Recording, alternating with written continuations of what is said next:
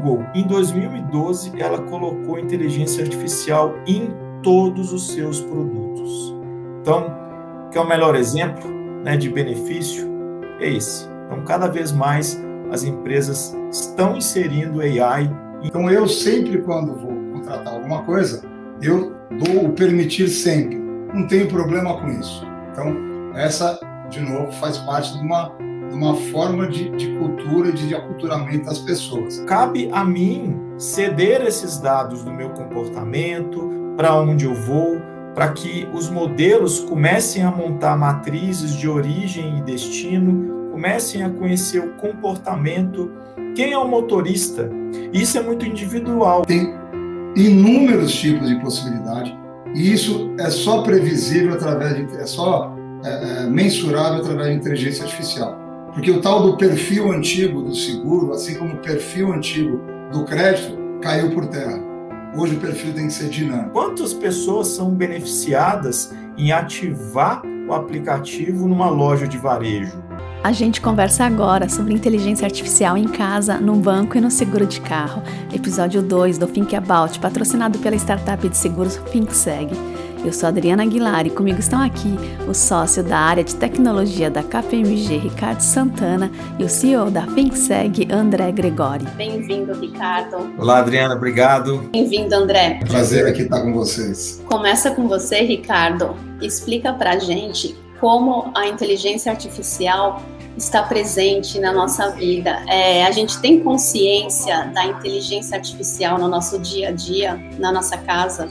É, no nosso carro, é, no seguro, na conta bancária, está presente o tempo todo ou não? Ainda é algo distante? Adriana, na verdade, inteligência artificial está presente é, já faz 10 anos, né? A gente nem nota, mas se a gente puder conceituar inteligência artificial limitada, né, como na academia, né, é basicamente você ensinar a máquina a executar uma atividade humana. E dentro de casa, né, você já tem algumas, algum, algumas TVs, né, televisores que são acionadas por comando de voz. Basicamente, isso é inteligência artificial. A partir do momento que a máquina né, tem um assistente virtual que entende o contexto, entende a voz e ela acaba executando um comando por voz. Né? Então, isso é inteligência artificial. Algumas casas também automatizadas, a, a iluminação ela acende a partir do momento que ela entende que o grau de luminosidade é menor, ou até mesmo otimizações que são feitas com cortinas, né, para aumentar a luminosidade, ela automaticamente ela abre ou fecha a depender do cenário configurado. Né? Então, automações em casas já é uma realidade. Eu diria que nos bancos, quando nós buscamos um empréstimo, um financiamento, todo aquele score, todo o crédito que é simulado, isso é um algoritmo que vai predizer a capacidade de pagamento ou não daquela pessoa, baseado no histórico, baseado em dados, baseado no que a gente chama de pegada digital da pessoa. Então, a inteligência artificial ela sim, ela está presente no dia a dia das pessoas. Você citou e seguro, né? Vou deixar o André comentar, mas hoje a telemetria ela já é capaz de definir o perfil de um motorista, né? Baseado na, na velocidade de frenagem, na força centrífuga de uma curva, você consegue sim definir perfis é, de motoristas mais agressivos ou mais conservadores. Então, diria que sim, a inteligência artificial está presente no nosso dia a dia. André, explica para gente se os clientes, quando eles contratam o Pay Per Use, eles sabem que esse seguro alto ele tem inteligência artificial. Veja, eu acho que complementando um pouco do que o Ricardo falou, eu costumo dizer que eu não sou um expert como ele é, mas eu costumo dizer que inteligência artificial é, é, é uma tentativa de fazer o robô é, funcionar como funciona a cabeça de uma criança, né? De uma, uma pessoa que tá, uma criança que está aprendendo a falar, que está aprendendo a andar, que está aprendendo é, a se comunicar. Quer dizer, ela começa a olhar Eu sempre dou o exemplo de uma maçã, né? A criança olha uma maçã, você fala, isso aqui é uma maçã, ela não sabe bem o que é uma maçã. Segunda vez que ela olha uma maçã, ela acha que aquela maçã é uma maçã. A terceira vez que ela olha aquela maçã, ela já associa o nome maçã ao objeto maçã. Então, é, eu acho que é mais ou menos isso que é inteligência artificial. E aí você tem várias, várias é, é, é, atividades que você pode usar que você pode tentar predizer através da inteligência artificial, assim como na inteligência humana, é, o seu histórico, né? Por isso que eu costumo dizer, as pessoas, quanto mais cabelinhos brancos têm, um pouquinho mais de, de, de história tem e, e, talvez um pouco mais de percepção de realidade. Então, vou dar um exemplo, talvez você saiba o que, que pode vir a acontecer se, se você tomar uma certa decisão na sua vida.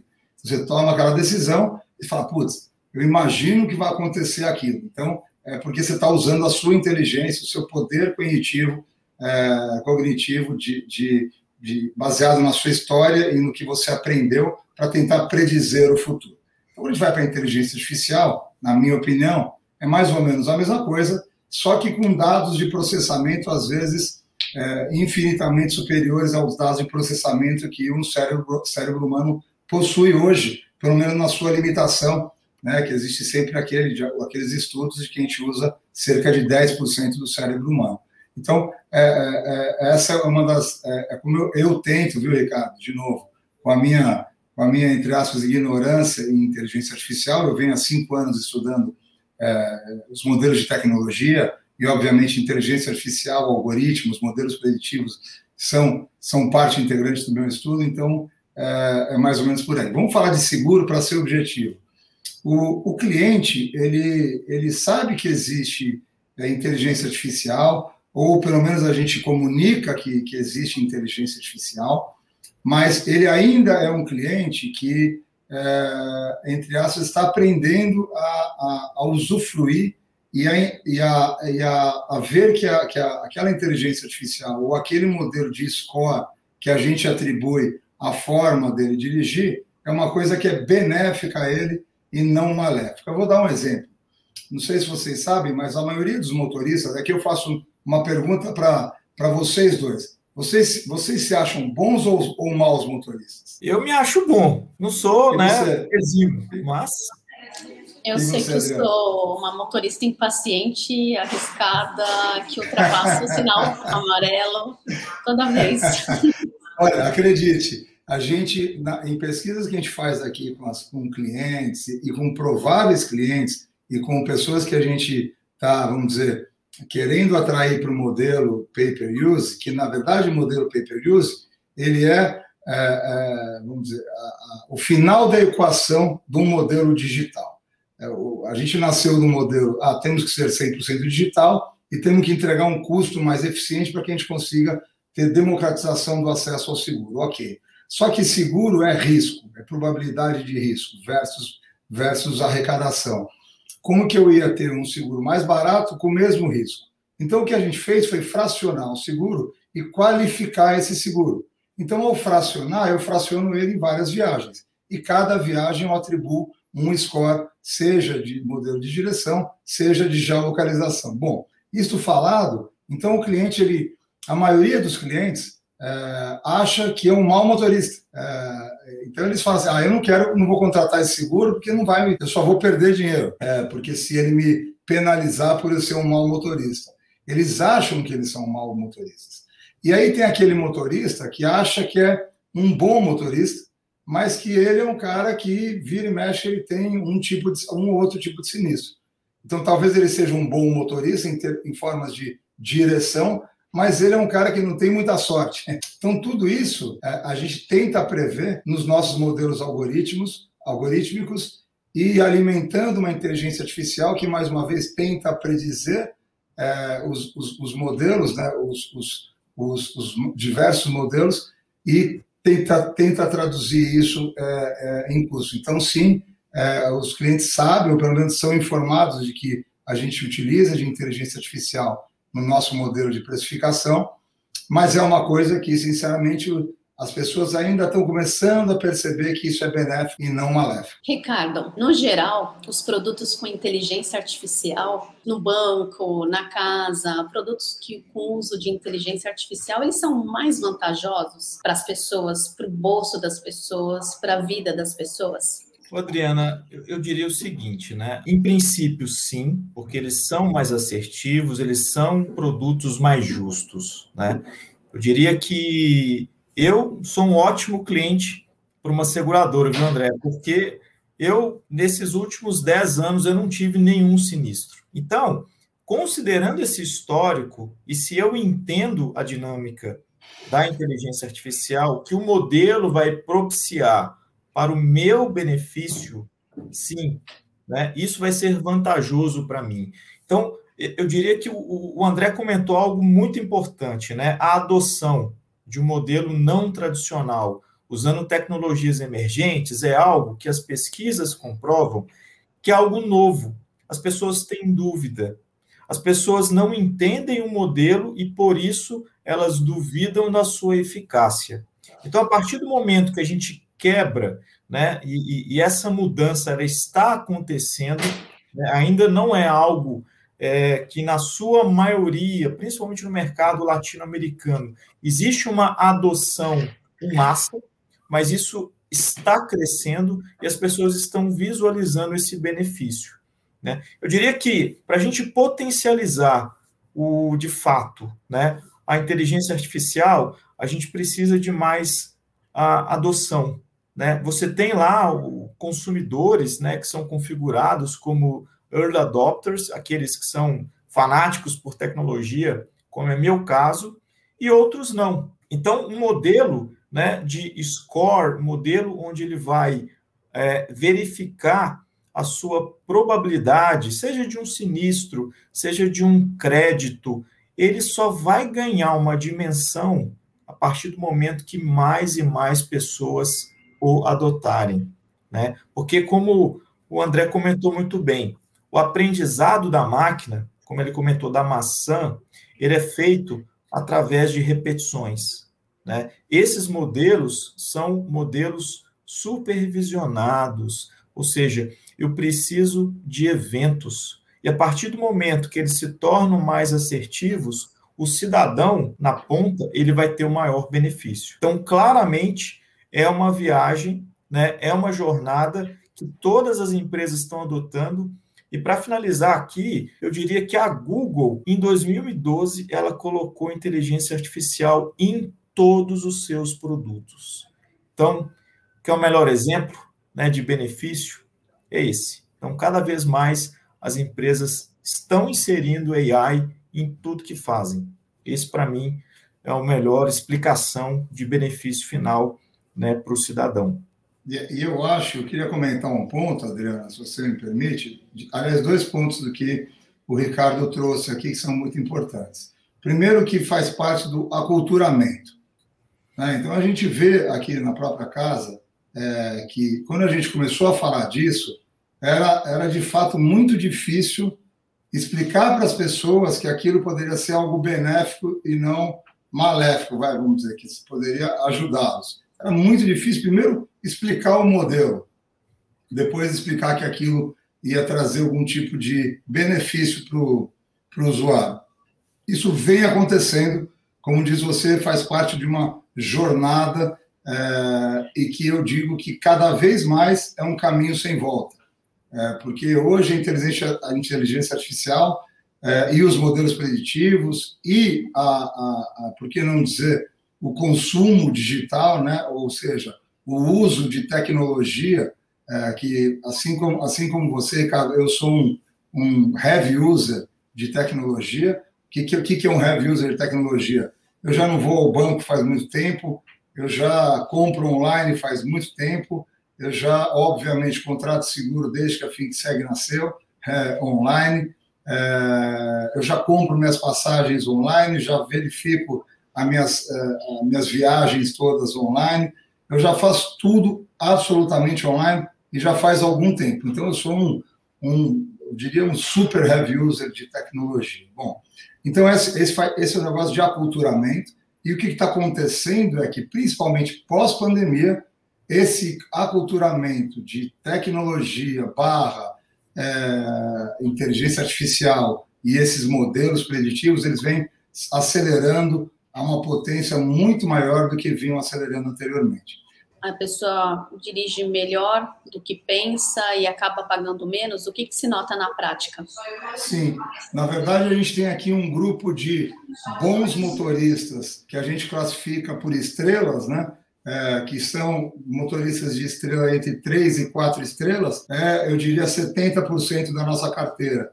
E os, os maus motoristas, né, que tem entre uma, uma estrela e meia e três estrelas, ou, ou motoristas não tão bons, é, eles são a minoria. E o péssimo motorista é uma, uma quantidade muito pequena, ou seja, aquele, aquele ditado de que o bom paga pelo mal no seguro tradicional é comprovado, foi comprovado e é comprovado para a gente quase que diariamente. Além disso, a gente no nosso modelo, esse cliente ele anda numa zona aonde existem mais acidentes. Né? Então, por quê? Porque tem cruzamentos mais complicados, é, tem vias que são conhecidas por terem mais, mais, mais sinistro, mais colisão ou tudo mais, ou lugares que têm mais roubo, mas esse cara até hoje não teve, teve muita sorte, ah, mas a probabilidade dele é de que ele tenha é, é, algum tipo de problema no futuro. Então, você vê, tem inúmeros tipos de possibilidade, e isso é só previsível através de, é só é, é, mensurável através de inteligência artificial. Porque o tal do perfil antigo do seguro, assim como o perfil antigo do crédito, caiu por terra. Hoje o perfil tem que ser dinâmico, né? Que é o pay-per-use, ele traz de novo um preço que não é nem, eu costumo dizer que não é nem caro nem barato, ele é justo. É, além disso, tem o fenômeno né, do pós-pandêmico, de que as pessoas estão se locomovendo menos com seus automóveis, né? Então, ou saindo menos de casa, ou fazendo mais home office, ou usando mais outros meios alternativos de locomoção, mais ao ar livre, como bicicleta, como, sei lá, andar. As pessoas têm preferido usar isso do que estar no, próprio veículo, ou até usar é, é, carros por aplicativo e tudo mais. Então, aí também é o nosso modelo, aí eu digo mais objetivo, que, né, que é muito simples de entender. Quanto menos você anda, menos você está exposto por, e, por consequência, menos você paga. Ricardo, quando eu compro um produto com inteligência artificial, eu tenho que contribuir de alguma forma ou basta eu comprar o produto e ele faz tudo sozinho? Qual que é a contrapartida que eu, usuária, tenho que dar para esse produto? A, a contribuição que a gente faz é através dos nossos dados pessoais, né, os nossos comportamentos. Então, eu diria que a, a troca, né, o trade-off, quando você adquire um produto com inteligência artificial, é você todo dia treinar aquela máquina e ela ir aperfeiçoando através do reforço, né? Ou seja, cada vez mais que eu vamos pegar o caso do seguro, né? Cada vez que eu utilizar né, o, o, o produto de seguro. Né, a, a ThinkSeg vai aprender um pouco mais sobre o Santana. Então, cabe a mim ceder esses dados do meu comportamento, para onde eu vou, para que os modelos comecem a montar matrizes de origem e destino, comecem a conhecer o comportamento, quem é o motorista.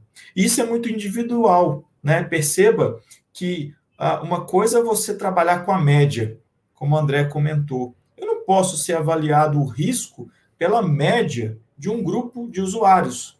Né? Por exemplo, pessoas com 45 anos né, que estudaram é, uma, uma ciências exatas, né? hoje, cada vez mais AI permite uma, uma personalização, seja até mesmo por um canal de streaming né? Vamos pegar um caso aqui do nosso dia a dia. Né? Ah, hoje, poxa, eu tenho meu canal de streaming e eu tenho grupos diferentes. Tenho meu, meu usuário, usuário da minha filha, do meu filho. Cada um tem um gosto diferente.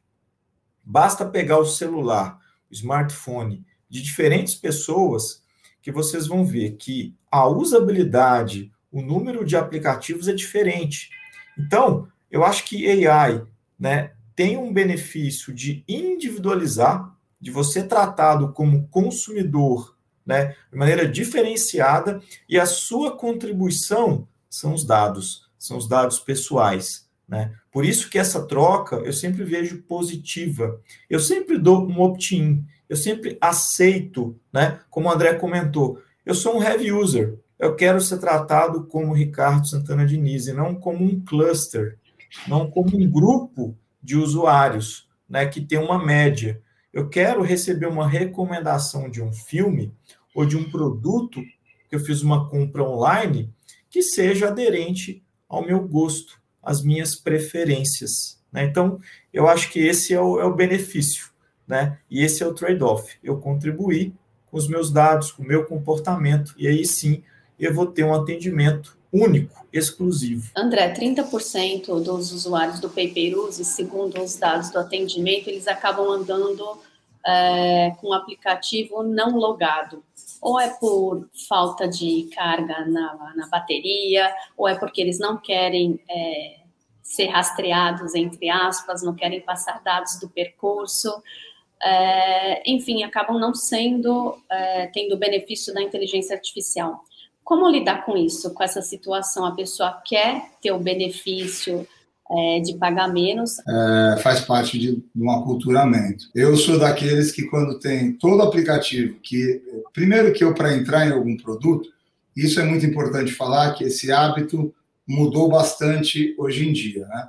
Então, hoje em dia, para a pessoa é, comprar um produto, ela tem muita informação disponível na internet. Então, ela faz muito mais pesquisa do que ela fazia anteriormente. Então, no meu caso, quando eu vou é, contratar um serviço, é, eu já sei que aquele serviço tem, é, por exemplo, usa a inteligência artificial, como o, o, Ricardo falou, ele não deu nomes, mas eu vou citar o um nome. O Netflix entrega uma seleção de, de filmes e séries, para mim, é, aplicativos de música, também mesma coisa. Ele seleciona aquelas músicas que são que pela inteligência artificial pelos dados que eles escolhem, que eles escolhem meus, eles, eles são aquelas músicas que eu gosto mais ou as que eu tenho ouvido mais. Então eu sempre quando vou contratar alguma coisa, eu dou o permitir sempre. Não tenho problema com isso. Então essa de novo faz parte de uma de uma forma de, de cultura de, de aculturamento das pessoas.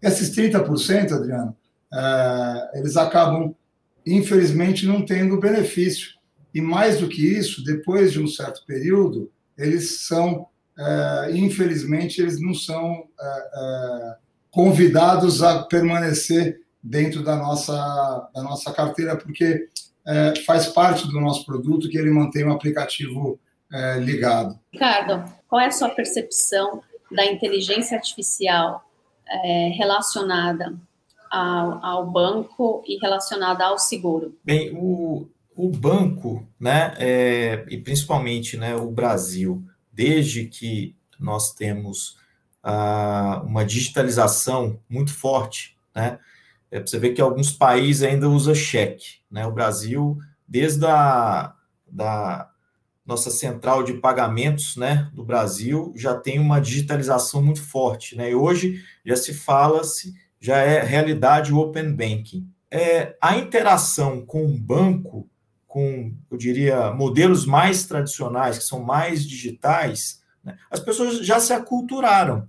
Né? E essa gestão de mudança, ela vai acontecer com o tempo. Né? Eu mesmo trabalho né, com projetos que a gente chama de data literacy, que é aculturar pessoas sobre os benefícios. É o que eu faço no meu dia a dia, seja em projetos, seja em clientes, seja na faculdade lecionando alunos de diferentes idades, diferentes gêneros, né? Esse é o benefício. Realmente, essas tecnologias a gente trabalha como tecnologias emergentes.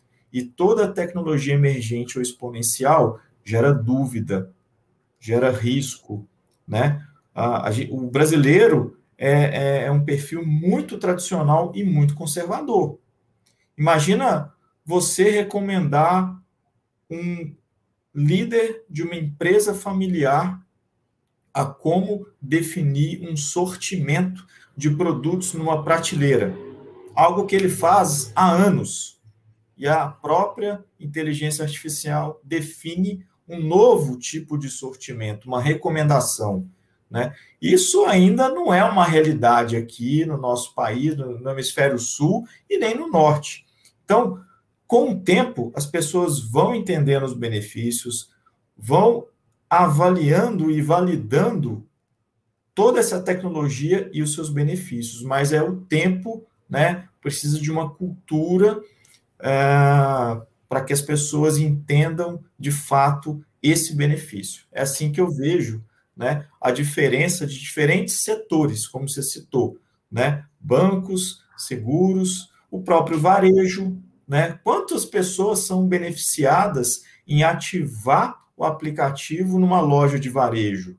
Você tem promoções diferentes, preços dinâmicos. E acho que agora até fazendo um relacionamento com o cadastro positivo, como que foi essa evolução e como que as pessoas perceberam, porque está muito ligado a dinheiro, ao bolso da pessoa. Os bancos, por si só, por regulação do Banco Central, precisam de explicar por que, que eles concederam empréstimos ou não para aquele indivíduo. Então, esses modelos mais avançados, modelos de redes neurais, são chamados aí até como black box, é uma caixa preta. Você não consegue entender, assim como um cérebro humano tomou uma decisão. Então você não consegue replicar aquele resultado através de modelos matemáticos. O que leva os bancos a terem modelos mais tradicionais, tá? Não tão evoluídos. Eles até utilizam inteligência artificial para encontrarem que outros dados, outros, outras características existem no mundo que possam ponderar os seus modelos preditivos. Né? Então, o banco né, e a regulação ela existe né, de uma maneira ética, de uma maneira segura, para garantir e viabilizar esta evolução constante nos grandes bancos, aqueles regulados, né, pelo Banco Central. Isso foi até tema né, de conversa também. Como é que eu audito, né, por exemplo, um modelo de rede neural? E cada vez mais né, tem é, estabelecido uma série de regras de que a gente tem chamado de ética no uso de AI. Então, cada vez mais, uh, eu acho que esse aculturamento e essa confiança né, vai permear por esses outros regulamentos, né, não só da privacidade de dados, mas também do uso adequado da inteligência artificial, até para garantir uma garantia, né, uma transparência para o usuário. Né? Então, é, pegando né, um, pouco mais a sua pergunta, né, o cadastro positivo, para mim, né, foi uma grande evolução né? A partir do momento que eu concordo né, em ceder mais dados, hoje eu sou beneficiado. Né? Hoje eu tenho uma taxa bonificada no banco, né, que eu é, tenho conta, tenho um relacionamento, graças a esse cadastro positivo, porque eu abri o meu histórico, né, nunca entrei em default, nunca é, deixei de pagar né, alguma linha, e graças a esse histórico eu tive uma taxa bonificada, eu diria assim, muito boa, coisa de três pontos percentuais para menos, né?